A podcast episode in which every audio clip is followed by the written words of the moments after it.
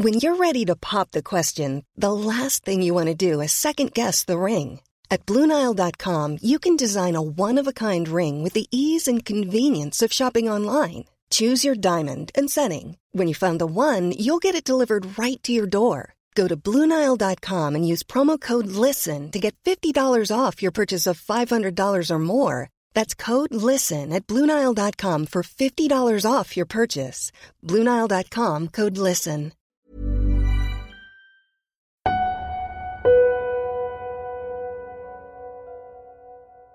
A las afueras de Pittsburgh, alrededor de un viejo y abandonado túnel de tren, cuenta la leyenda que habita un horrible monstruo llamado Charlie No Face o el Hombre Verde.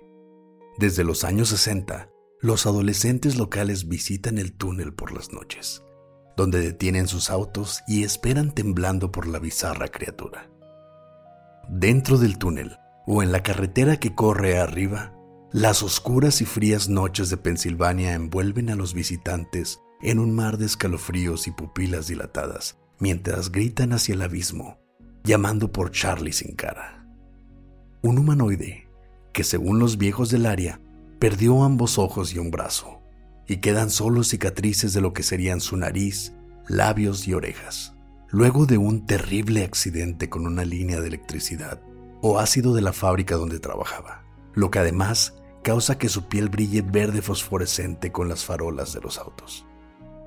Las versiones son varias y poco sustentadas, así como las razones para temerle. Unos cuentan que sus autos dejan de funcionar al contacto del críptido local. Otros que espera a que bajes del coche para llevarte al bosque y jamás saber de ti. Pero Charlie sin cara tenía otro nombre. Raymond Ray Theodore Robinson Ray nació el 29 de octubre de 1910 en Beaver Falls, Pensilvania. Cuando él tenía apenas 8 años, sus amigos lo retaron a subir un poste de electricidad para alcanzar un nido y bajar uno de los huevos. Pero lamentablemente, Ray intentó sostenerse de uno de los cables, recibiendo así una descarga que lo desfiguró para siempre. Sus familiares, quienes recientemente habían perdido a su padre, hicieron lo que creían mejor para Ray esconderlo de la sociedad. Tal vez como intento de protegerlo del acoso y estigma, tal vez por vergüenza. Por eso, desde muy pequeño, Rey se convirtió en el monstruo del sótano, aún en su propio hogar. Con el tiempo, ahora huérfano y sin recursos, Rey pasaba sus días vendiendo tapetes, cinturones y carteras que él mismo diseñaba. Y salía a caminar por las noches para evitar espantar a los vecinos aunque en su juventud tenía compañía ocasional. Viejos artículos de periódico e historias orales cuentan de grupos de jóvenes con quienes Rey disfrutaba de un cigarro, una cerveza y amena plática. A veces, a cambio de una foto con él.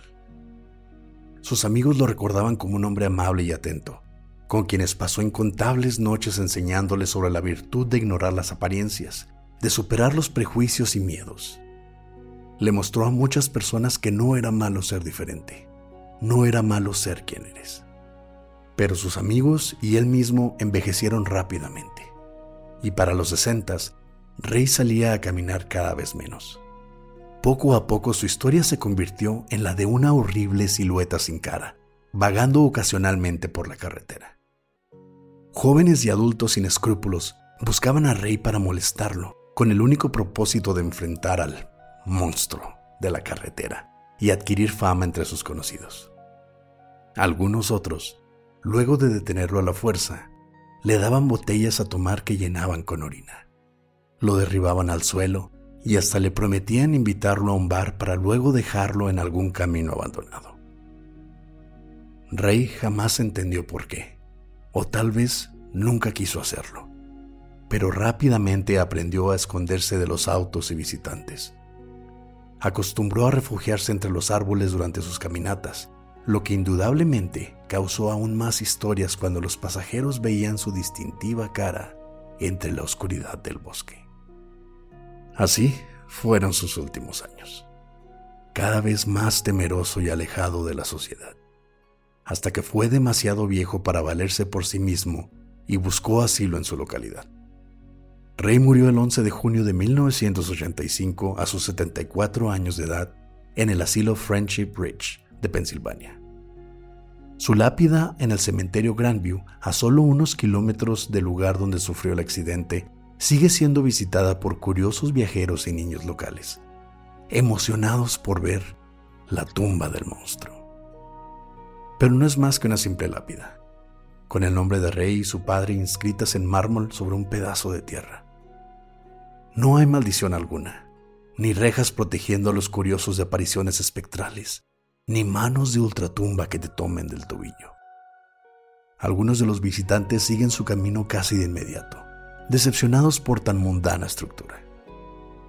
Para otros, afortunados de poder caminar de día y alejarnos de extraños en nuestros hogares, nos sirve de recordatorio de que los monstruos, casi invariablemente, somos nosotros.